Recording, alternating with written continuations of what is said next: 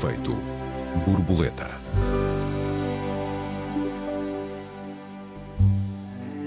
Perguntava Bertold Brecht, sempre provocador, o que é o crime de roubar um banco comparado com o crime de ter um banco? Os escândalos bancários não param de acumular-se e agora vamos precisar da banca para atacar a inflação, a recessão e até as sanções. Estamos condenados? Bem-vindo ao Efeito Borboleta, eu sou o Joel Neto. Eu sou Raquel Varela. Raquel, como marxista, tu tens o dinheiro enterrado no jardim, certo? Mas não vou dizer onde. Mas não vou dizer onde. Olá a ti e a todos os ouvintes lá em casa. Uh, eu acho que o Brecht estava cheio de razão. Uh, naturalmente. Um, até porque eu acho o, Brecht teve uma vida, além de ser um poeta, poeta, enfim, uh, uh, escritor, dramaturgo, um, pensador, um intelectual dos mais importantes, e os últimos anos da sua vida foram vividos com imensa infelicidade, grande parte deles no exílio, a fugir do nazismo. Uh, e eu tinha uh, a hipótese, a ideia, acreditava, que na altura, aliás, foi dominante na Europa, de que a crise, a Segunda Guerra Mundial tinha sido uma resposta dos vários países capitalistas, a começar pela Alemanha, com a militarização, mas seguida dos outros países à crise de 29. E em que, ah, portanto, aqui a, a banca tinha um papel absolutamente central.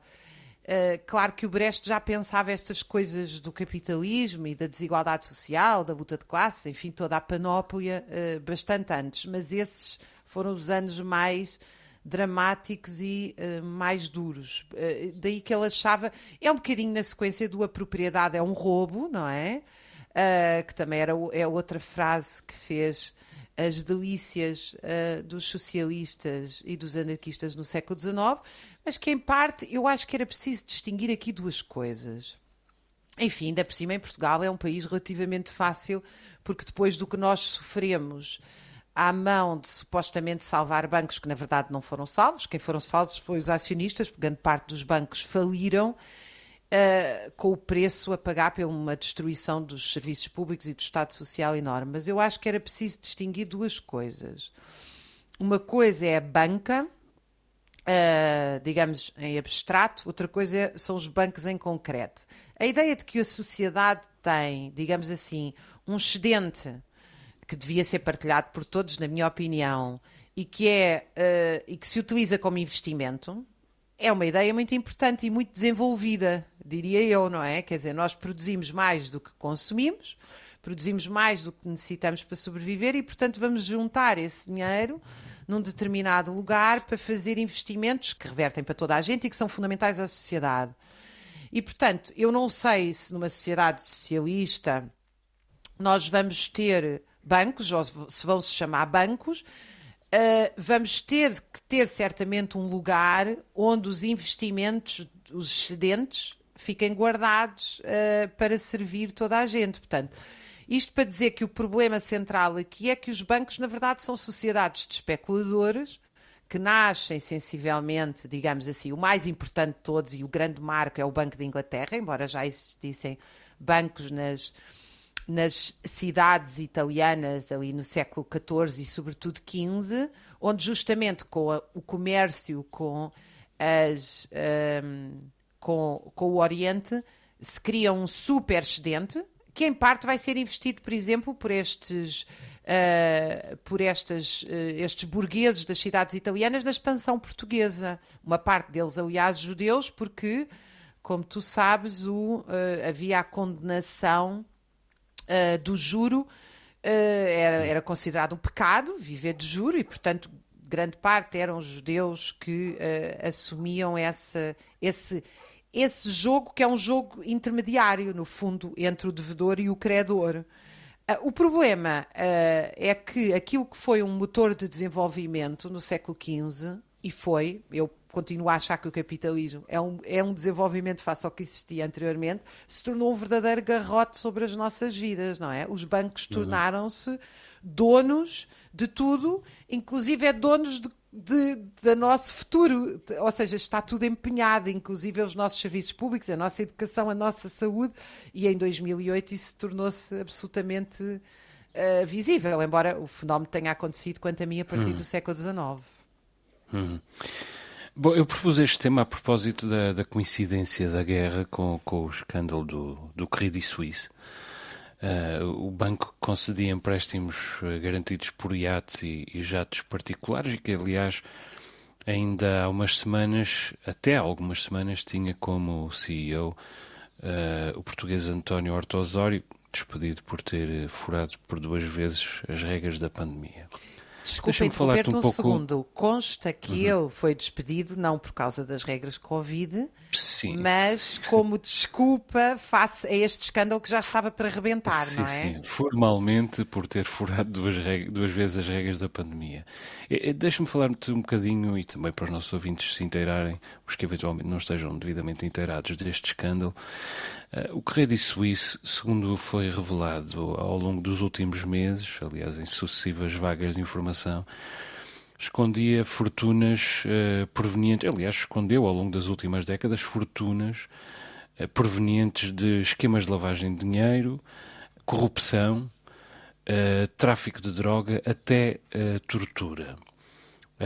estão em causa quase 100 mil milhões de euros Uh, dinheiro acumulado uh, ao longo uh, dessas várias décadas por grupos e indivíduos como, por exemplo, os protagonistas do escândalo Petrobras no Brasil, milhões de dólares, por, por exemplo, Suni Abacha, o ditador da Nigéria, 214 milhões de dólares roubados ao povo da Nigéria. Um, por Ferdinando Marques e a, e a, sua mulher Imelda Marcos, um, uh, 10 mil milhões de dólares uh, roubado ao povo das, das Filipinas.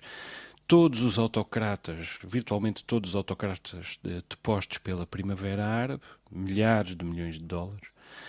Isto fora o, o, dinheiro proveniente de, por exemplo, o tráfico de droga na Bulgária, o tráfico de droga por toda a América Latina, uh, o escândalo do atum uh, em Moçambique. Bom, e isto vindo da parte do banco que já tinha sido o último a aceitar devolver aos herdeiros dos judeus assassinados no Holocausto uh, o dinheiro que lhes pertencia e que, aliás, um, bom, e eu muito gostava de excetuar uh, a Suíça uh, e o povo suíço desta aberração. Acontece que em 1934 a Suíça integrou na lei federal o infame artigo 47, uh, eh, que impede eh, a quebra de sigilo bancário em qualquer circunstância e que impõe duríssimas penas a quem quebra o sigilo bancário, nomeadamente a, a, a entidades uh, internacionais ou a entidades de outros países. E o facto é que foi isso a tornar a Suíça o paraíso bancário que é hoje, foi isso a torná-la um dos países mais ricos do mundo, e tudo isso a partir da ideia de neutralidade, que assentou uh, no papel de cofre seguro, digamos assim, para os judeus uh, perseguidos por Hitler. Judeus que, como já aqui disse, o Credit Suisse afinal tentou roubar e que, que em todo o caso ajudou corruptos, ladrões e traficantes de todo o mundo a roubar inocentes. São muitos bancos a operar uh, segundo modelos assim, vários deles uh, são suíços. Agora, só o Credit Suisse gera atualmente mais de 1,5 bilhões de, de euros. E nota, não são 1,5 mil milhões de euros mal traduzidos. São bilhões mesmo. Ou seja, 1,5 milhões de milhões. Isto é, 10 vezes, quase 10 vezes a economia portuguesa. Deixa-me repetir isto. Quase 10 vezes a economia portuguesa gerida pelo Credit Suisse. Portanto, quero aproveitar para dizer isto. Eu não tenho nenhum respeito pela, pelo romantismo em torno da neutralidade suíça e a Suíça neste momento é um país uh, cuja história uh, devia cobrir-se de vergonha e que deve um pedido de, de desculpas não apenas aos judeus, mas sabe-se agora aos uh, povos de todo o mundo em desenvolvimento, de virtualmente todo o mundo em desenvolvimento, cujos autocratas, ditadores e corruptos e traficantes uh, a Suíça afinal ajudou com este artigo 47 e com o beneplácito aos seus bancos uh, a roubar. Eu acho que grande parte destes escândalos que sucedem, agora é este, na, como tu já referiste, nunca foi assim tão neutra a Suíça. uh, e, e, outros que se têm sucedido ao longo dos últimos anos. Um, eu, eu, gostava, o que eu queria dizer é que eu acho que estes escândalos só se travam quando nós tivermos uma banca pública sob controle público e transparência.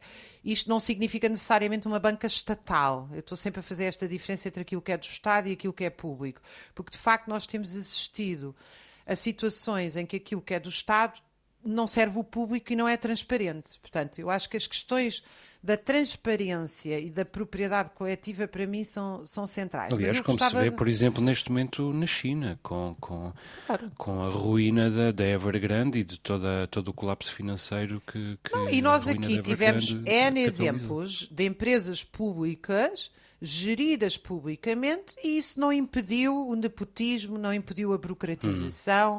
Uh, e, portanto, eu acho que a questão da transparência e do controle público é uma discussão a ter na nossa sociedade uh, e que também muitas vezes não se resolve com meras, uh, meras respostas formais. Uh, nós, de facto, não temos uh, transparência uh, na gestão da coisa pública. E, e, então na coisa privada, naturalmente, porque aí há o abrigo do segredo comercial, todo o tipo de um, barbaridades, como acho que acabaste de referir, ou tipo patifarias, são feitas. A verdade é que os escândalos bancários sucedem-se. Eu gostava de deixar aqui uma nota histórica importante, que é, uh, a seguir à crise de 29, uh, eh, vai-se erguer um, um sistema de uh, impedir que os bancos emprestassem dinheiro ilimitadamente sem controle. Isso é uma das regulações que é introduzida depois da crise de 29. Esse sistema, quando o capitalismo dá os primeiros sinais de esgotamento depois da, da reconstrução do pós-guerra, pela década de 70, que as pessoas conhecem como crise do choque petrolífero. Na verdade, o choque petrolífero é, é, já, é, já é o sintoma da crise, porque o, o, a origem da crise é, de facto, a baixa da produção industrial, esgotada a super reconstrução do pós-guerra.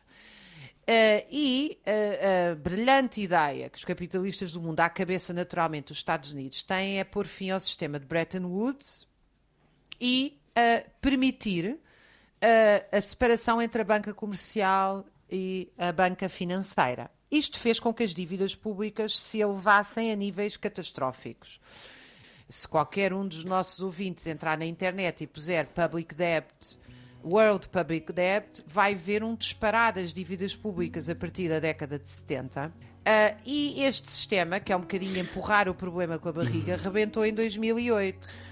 E, portanto, então vamos fazer assim, temos... assim, Raquel. Vamos deixar a tua, vamos deixar de desenvolver este tema no início da, da segunda parte. Nós estamos a chegar ao final da, da nossa primeira parte.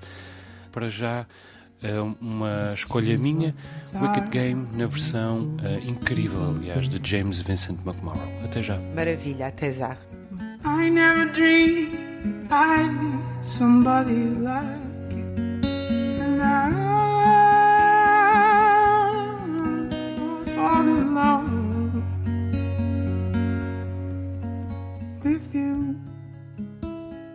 Efeito borboleta, segunda parte. Esta semana discutimos o papel dos bancos na sociedade contemporânea. Raquel, há pouco estavas a falar-nos do ataque ao sistema de Bretton Woods.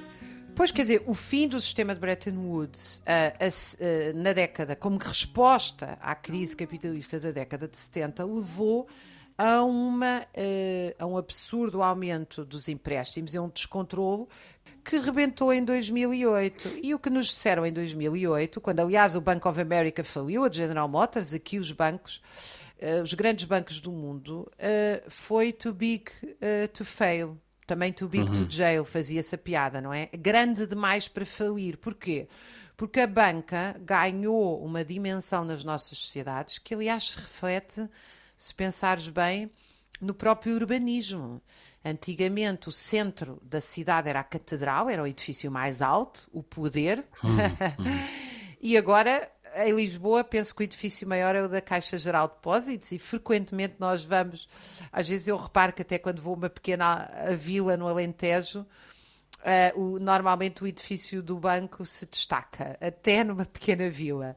Uh, porque os bancos ganharam uma dimensão de domínio sobre toda a sociedade, com eh, e de facto a, a, falência dos bancos tem um efeito sistémico, como se dizia em 2010, para justificar a utilização do nosso dinheiro, mas a salvação dos bancos ou dos acionistas também tem um efeito sistémico, e o efeito sistémico é a destruição da nossa qualidade de vida, dos nossos salários, etc. Portanto, eu acho que esta questão da banca, uh, acho que a gente devia inverter uh, um bocadinho a nossa relação com os bancos. Há uma anedota que eu adoro, que é uma mulher está com o marido na cama e ele irrequieto, vira-se não dorme, não dorme, e ela, mas o que é que se passa?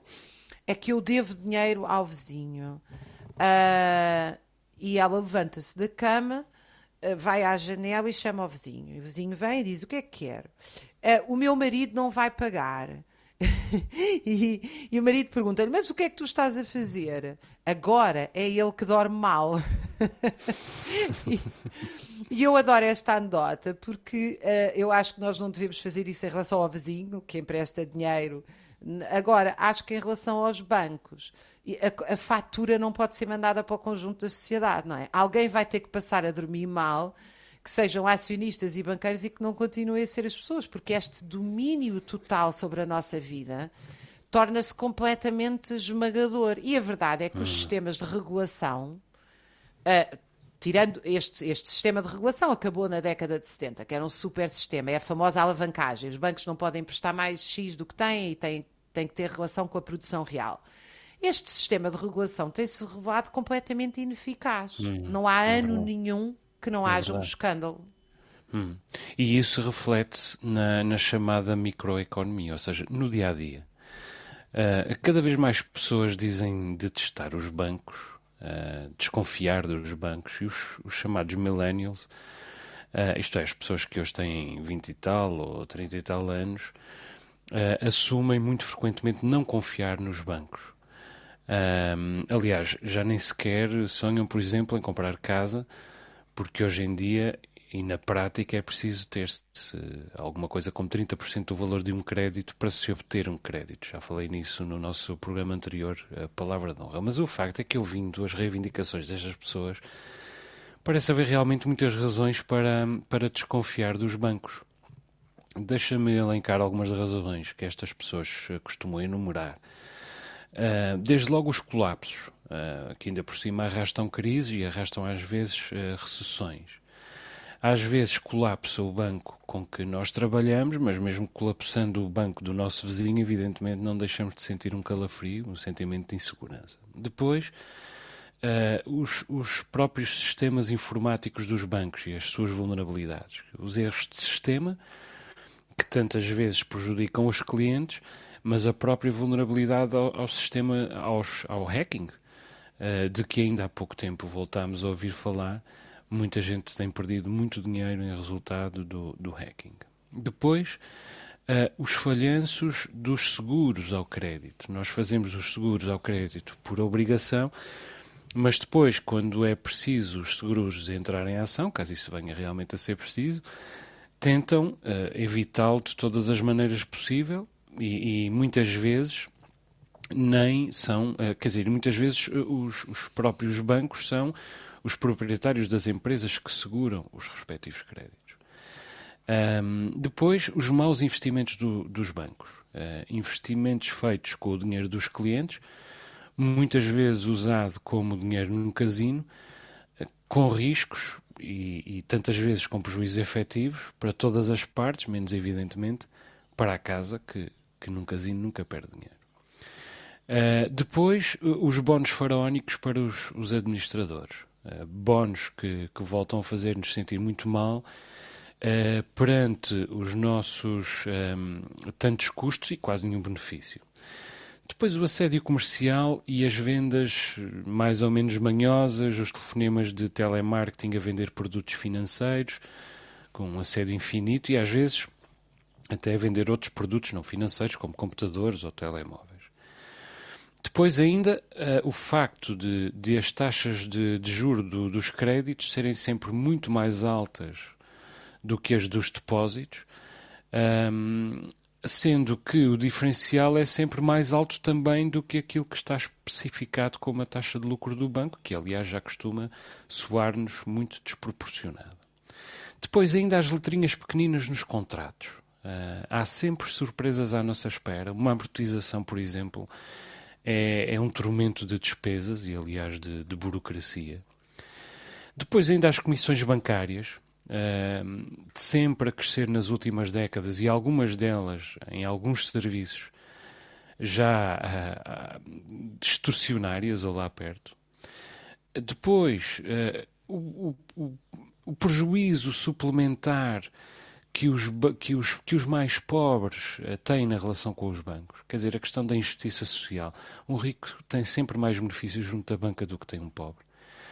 Uh, não é, e esses benefícios nem sequer são proporcionais à sua, à sua uh, capacidade financeira. Na verdade, são exponenciais. Depois, os benefícios fiscais de que os próprios bancos dispõem e nós não dispomos. Uh, o que aumenta o nosso uh, sentimento de injustiça. E isto, aliado a um serviço ao cliente, uh, em muitos casos, cada vez pior, e que, o que passa pelo despovoamento dos balcões, pela despersonalização da relação uh, com os balcões, por apps que avariam ou estão sempre em atualização nos momentos mais inconvenientes, por call centers que não atendem, e onde uh, uh, os, os uh, operadores desculpam qualquer incapacidade do banco ou dele próprio responder a uma determinada questão é o sistema. Depois, os bancos estão a violar sanções internacionais a toda a hora. Isso viu-se com o Irão. Provavelmente daqui a alguns meses ou daqui a alguns anos descobriremos que houve bancos a violar as, sanções internacionais à Rússia e a ganhar muito dinheiro com essa violação. Não arrisco muito se o disser. Uh, e depois, o facto é que os bancos continuam a lutar contra a crise, aumentando a nossa insegurança, porque, como tu disseste, e muito bem, uh, os bancos são apenas um instrumento dos acionistas e dos proprietários do banco, dos bancos, e, portanto, o capital, o lucro, um, vai para o bolso dos proprietários e os bancos continuam a ser plataformas esvaziadas um, em, em, em, cujas mãos nós temos de, de pôr-nos. E, e, nós podemos dizer, evidentemente, que, que os bancos são apenas o exemplo, ou um exemplo, do que está mal na, na nossa economia, na economia. Que outros setores usam os seus próprios expedientes para engordar um, e fazer-nos emagrecer a nós. Mas uh, os bancos, na verdade, são o, o exemplo mais cabal dessa, dessa tendência. São o epítome de tudo o que está mal na economia. Apesar disso, estamos no, nas mãos deles. Tudo o que temos está no banco. Uh, para recebermos o ordenado, precisamos de fazê-lo através do banco, até para recebermos o IRS, precisamos de fazê-lo através de um banco. E contra mim falo. Eu hoje em dia uh, pago tudo com o MBWay, já não uso dinheiro, já nem sequer tenho carteira. Uh, preciso de, de usar o, o cartão de cidadão e às vezes nem sei onde o deixei. E o problema é que, é que não há saída. Uh, simplesmente não dá para, para não ter conta no banco. Uh, o, o, Robert Frost dizia que, que um banco é aquele que te empresta um guarda-chuva quando o tempo está mais ou menos uh, e existe de volta quando, quando está a chover. É evidente que nós podemos investir, por exemplo, numa um, credit union, uh, mas as credit unions não podem concorrer com os bancos porque não têm lucros. Uh, nos Estados Unidos, muita gente trabalha com instituições como, como a Chester Check uh, Cashing, mas que no fundo são apenas instituições para descontar cheques. Nós podemos aplicar o nosso dinheiro, em, se tivermos dinheiro, e não somos muito aqueles que, muitos aqueles que têm, uh, em títulos de tesouro, certificados da Forra, etc. Mas as taxas nem sempre são competitivas. Aliás, esses instrumentos também são operados pelos bancos. Uh, e, sobretudo, uh, o único serviço que isso proporciona é a poupança.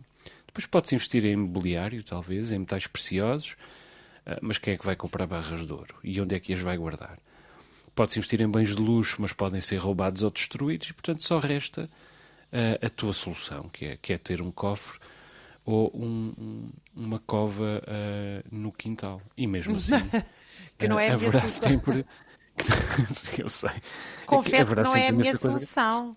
Mas um, a minha uh, não é a minha solução porque essa também não é uma solução, mas uh, eu só tenho uh, só confio o meu dinheiro ao banco porque de facto não tenho outra solução, não é porque eu confio no banco. E, e, o que nós eu acho de facto que a questão central aqui é a questão do controle público sobre os bancos. O problema é que não há coragem política para o impor. Isto num país que o impôs em 75 e, quanto a mim, uh, fê-lo muito bem, porque isso permitiu desde logo. Uh, aliás, há curiosamente um estudo do FMI publicado, do MIT, perdão, publicado em 75, que diz que Portugal conseguiu passar melhor a crise da década de 70 porque nacionalizou a sua banca. Um, a verdade é que nós continuamos uh, com o mito de que nós uh, precisamos dos bancos, quando na verdade os bancos é que precisam de nós, quer dizer, somos nós que trabalhamos e produzimos. E, portanto, a questão da banca estar sob controle público, para mim, é uma questão absolutamente vital. Eu devo dizer que eu nem concebo é, é, tão absurdo o mal que se pode fazer a uma sociedade ter bancos privados que eu nem concebo. Quer dizer, que as pessoas sejam donas das suas casas, eu sou a favor, é propriedade pessoal. Uh, tenho uh, uma, um carinho muito grande pela pequena propriedade, embora veja como a, a, é o próprio capitalismo a destruí-la. Agora, uma propriedade destas que implica a vida de milhões de pessoas como é que isto pode estar controlado pela mão de meia dúzia de acionistas cujo objetivo é obter lucro? Quer dizer, repara bem, numa, uma questão tão básica como esta. Portugal, eh, ao salvar a ao, nós pagámos a parte má dos bancos e não salvámos bancos nenhums, porque a parte boa foi comprada por Espanha. De hoje para amanhã, nós temos que fazer um investimento urgente para alimentar o povo português no quadro de uma crise mundial catastrófica.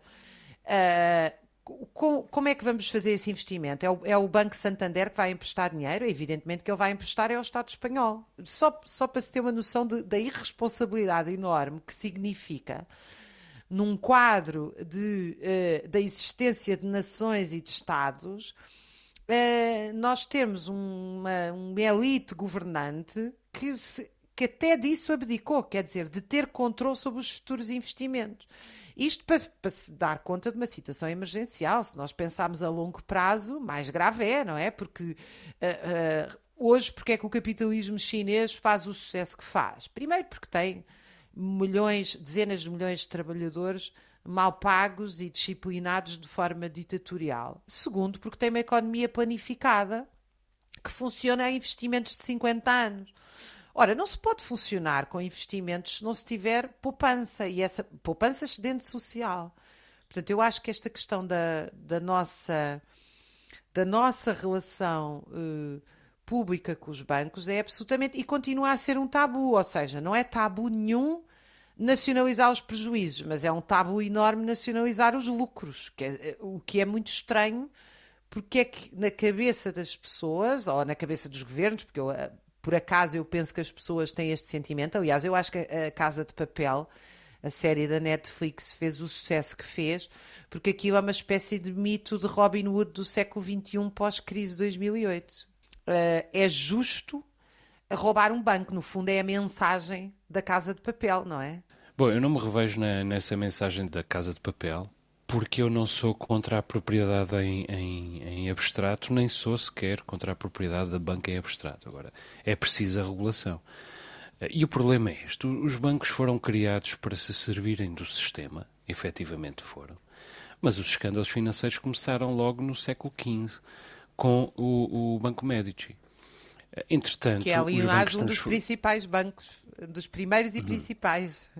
Exato. Depois os, quer dizer, depois os bancos tornaram-se parceiros do sistema com a promessa de que iriam servir o sistema. Uh, mas com o passar uh, das décadas voltaram a encontrar maneira de se servirem dele. Quer dizer, e de um tal modo que hoje os bancos são o próprio sistema. Uh, e o problema é que chegamos a um momento na história em que estamos ainda mais nas mãos deles. Em primeiro lugar, temos pela frente a já célebre estagflação, isto é, uma conjugação explosiva de fatores que combinam, por um lado, a inflação e, pelo outro, a estagnação da economia. Uh, isto tem resultado não apenas da pandemia uh, que arrasou as economias mundiais, mas é resultado também da guerra da Ucrânia, com, com implicação na, nas economias por todo o globo. Aliás, guerra que vale a pena dizer, a globalização e a economia globalizada não conseguiram evitar. Uh, era isto que se dizia do capitalismo e da globalização, era que uh, com uh, o crescimento da globalização nunca mais haveria guerra. Bom, isto está visto que, que não era verdade, que não valia a pena ter essa esperança. E agora nós só podemos fazer face à, à dita estagflação, cujos conceitos, aliás, nenhum de nós consegue uh, decifrar em absoluto, pondo-nos ainda mais nas mãos dos bancos. Uh, coisa que, que já teríamos de fazer se tratasse apenas de uma inflação ou se tratasse apenas de uma recessão. Uh, vamos pôr-nos ainda mais nas mãos deles e, isto já o sabemos todos, eles sairão ainda mais ricos e, novamente, ainda mais em dificuldades, porque, mais uma vez, quem enriquecerá são uh, os acionistas, os bancos continuarão a ser depauperados e, e, e reduzidos às plataformas, uh, plataformas vazias para a circulação de dinheiro.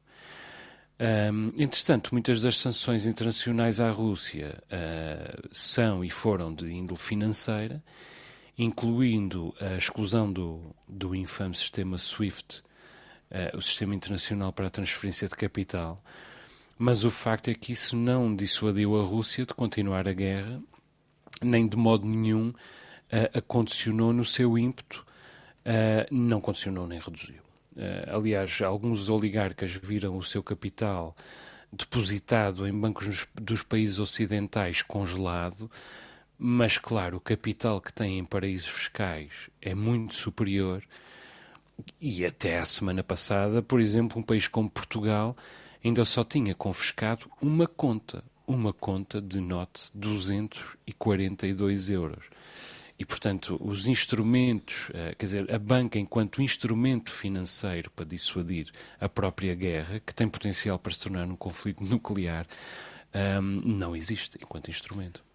Pelo contrário, a banca está a fazer empréstimos chorudos à produção de armamento que estão com dois dígitos de uh, lucro. As petrolíferas estão com super lucros, portanto, uh, a especulação em torno uh, dos cereais e em tudo isso a banca está envolvida. Portanto, eu diria que a globalização capitalista não só não impediu as guerras, uh, como as provoca, as estimula e realmente nós encontramos-nos aqui no nó górdio que há que refletir como é que vamos sair dele. Eu trouxe uma música, aliás, hoje, que é uma provocação do Cazuza, justamente há aqui a esta ao capitalismo e ao sistema financeiro. Muito bem, então vamos ouvir o, que os nossos ouvintes o, se divirtam. vamos ouvir o Burguesia do Cazuza, a escolha da Raquel. Deixa-me só uh, recordar antes de, de sairmos um, que temos à disposição dos ouvintes o endereço de e-mail efeitoborboleta.rtp.pt. Esperamos as vossas perguntas, perplexidades, protestos, sugestões. Casusa Burguesia. O efeito borboleta para volta para a semana. Até lá, um beijinho, Raquel. Até lá, um beijinho. A burguesia fede, a burguesia quer ficar rica. Enquanto houver burguesia, não vai haver poesia. A burguesia quer